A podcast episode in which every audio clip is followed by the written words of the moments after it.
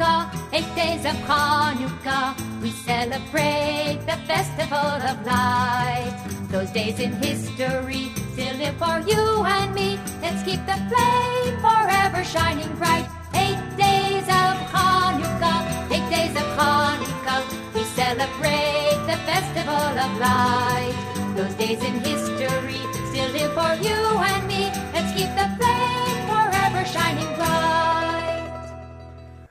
Chanukka Tag 1 Maim Chaim, die Lerngruppe für jüdische Frauen, hat mich gebeten, an jedem Tag von Chanukka einen kurzen Shiur zu halten. Diese Gruppe wurde vor kurzem gegründet, um Frauen in Deutschland die Möglichkeit zu bieten, jüdisches Wissen zu erlangen. Ihr findet die Gruppe auf Facebook oder Instagram. Das Thema wird bestimmt durch die Anfangsbuchstaben des Satzes Chanukka Sameach, also fröhliches Chanukka, eine witzige Idee. Heute beginnen wir mit dem Buchstaben Chet, Chet wie die Chashmonaim oder auf Deutsch die Hasmonäer. Also was sind die Hasmonäer? Das ist eine Familie aus dem Priestergeschlecht, die den Aufstand gegen die griechisch- griechisch-syrische Armee begonnen hatte, als der König Antiochus IV. das Religionsedikt erließ, indem er das Lernen der Torah und die Beschneidung unter Todesstrafe stellte. Die Hasmonäer führten den Aufstand, der 25 Jahre dauerte. Am Ende des Aufstandes errichteten sie ein, einen autonomen jüdischen Staat, der größer war als das Königreich von König Salomo. Auch waren sie diejenigen, die es beherrschten. Die erste Person aus der Familie, die den Aufstand anführt, war Matisyahu. Über ihn werden wir noch am siebten Tag sprechen. Die fünf Söhne von diesem Matisyahu waren Jehuda, Elazar, Jonathan, Shimon und Jochanan. Die Asmonäer sind noch unter einem anderen Namen bekannt, und zwar Makkabäer. Makkabäer ist der Beiname von Jehuda und kommt aus dem hebräischen Makkevit, das Hammer bedeutet. Später wurde Jehudas Beiname auf die ganze Familie übertragen.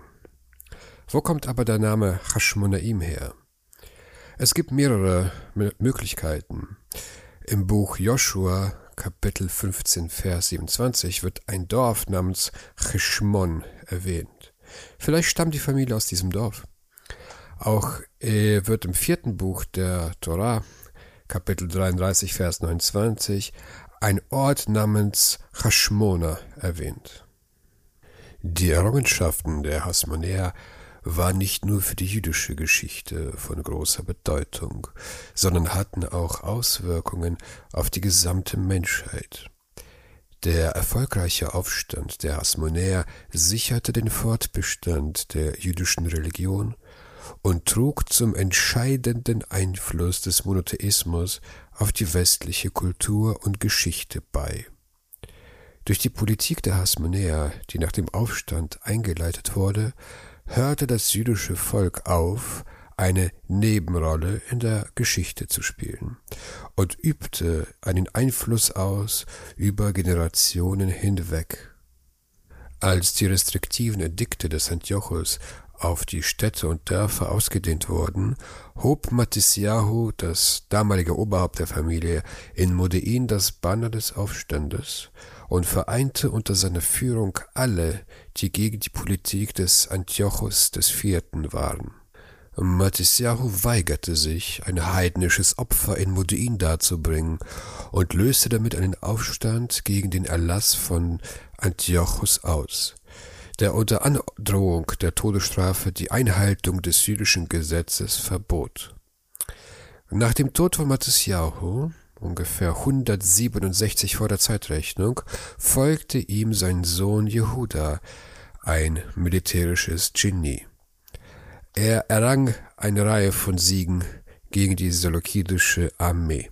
Aufgrund der Ungleichheit zwischen den rivalisierenden Kräften in den ersten Tagen des Aufstandes bestand Jehudas Strategie darin, jede Auseinandersetzung mit der regulären Armee der Seleukiden zu vermeiden. sondern den Feind aus dem Hinterhalt anzugreifen, um ihm ein Gefühl der Unsicherheit zu vermitteln.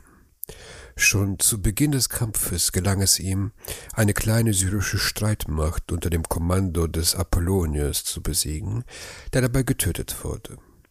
Jehuda nahm sein Schwert an sich, das er bis zu seinem Tod als Symbol der Rache benutzte. Noch wichtiger war sein Erfolg im Kampf gegen Seron, den Befehlshaber des syrischen Heeres. Die Wahl der Gegend von Bet Horon als Schlachtfeld und die Koordinierung der begrenzten Kräfte, die ihm zur Verfügung standen, zeugen von Jehudas herausragendem taktischen Geschick, aber sein militärisches Talent zeigte sich in der Schlacht vor in der Nähe von Emmaus in seiner ganzen Brillanz. Diesmal hatte er es mit regulären Truppen zu tun, die von Gorgias, einem erfahrenen Offizier, angeführt wurden. Diese Truppe war nicht von Antiochos entsandt worden, der sich zu dieser Zeit in den nördlichen Provinzen seines Reiches aufhielt, sondern von Lysias, den der König kurz vor seiner Abreise in den Osten zum Regenten des westlichen Teiles seines Reiches und zum Erzieher seines jungen Kronprinzen, des künftigen Antiochos V. ernannt hatte. In einem nächtlichen Marsch gelang es Jehuda Gorgias zu entkommen, der seinen Feind in dessen Lager angreifen und vernichten wollte. Dann griff er überraschend das syrische Lager bei Emmaus an, während Gorgias in den Bergen nach ihm suchte. Der syrische Heerführer hatte keine andere Wahl, als sich an die Küste zurückzuziehen. Diese Niederlage überzeugte Lysias davon, dass er sich auf einen ernsten und langwierigen Krieg vorbereiten musste. Er stellte ein neues und größeres Heer zusammen und marschierte auf Jehuda zu. Doch auch diesmal gelang es dem jüdischen Heerführer, den zahlenmäßig überlegenen Feind in einer großen Schlacht bei Bet Zur zu besiegen. Dieser Sieg öffnete den Weg nach Jerusalem, das Jehuda an der Spitze seines Heeres betrat. Er reinigte den entweihten Tempel und richtete am 25. Kislev des Jahres 164 vor der Zeitrechnung ein achttätiges Fest ein, das zu einem ständigen Fest Chanukka wurde. Jehuda bemühte sich weiterhin um die Autonomie des Landes. Er errang weitere Siege gegen die seleukidischen Truppen und schloss 161 vor, ein Bündnis mit Rom. Obwohl Jehudas Tod in der Schlacht die Fortschritte auf dem Weg zur Unabhängigkeit etwas verlangsamte, setzten seine Brüder Jonathan und Shimon seine Politik fort und nutzten die Schwächen der seleukidischen Dynastie, um ihren eigenen Einfluss zu stärken und die Grenzen des Landes zu erweitern. Die Ernennung von Jonathan, dem jüngsten Sohn des Matisyahu, zum Hohepriester im Jahr 152 machte dieses Amt zu einer der wichtigsten Machtquellen der Hasmonäer. In den Jahren 143 bis 142 vor der Zeitrechnung erkannte der griechische König Demetrios II. die Unabhängigkeit Judäas an und 140 vor wurde von der großen Versammlung in Jerusalem ein Dekret verabschiedet, das Shimon als Hohepriester, Herrscher und Befehlshaber des jüdischen Volkes bestätigte und diese Ämter erblich machte. Shimons Sohn Jochanan Hyrkanos setzte die territoriale Expansion fort. Er eroberte Idumea, Samaria und Teile von Transjordanien und bekehrte die Idumäer gewaltsam zum Judentum. Die interne Krise, die durch eine Spaltung zwischen den Hasmonäern und den Pharisäern ausgelöst wurde, begann während seiner Regierungszeit. Die Rabbiner, so kann man sagen, sind mehr oder weniger die Nachfahren der Pharisäer.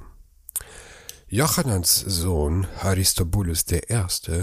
war der erste Asmonäer, der sich selbst den Königstitel gab.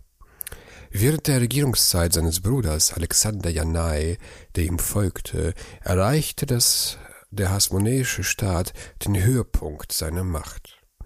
Die gesamte Meeresküste von der ägyptischen Grenze bis zum Karmel, mit Ausnahme von Aschkelon, wurde an Judäa angegliedert.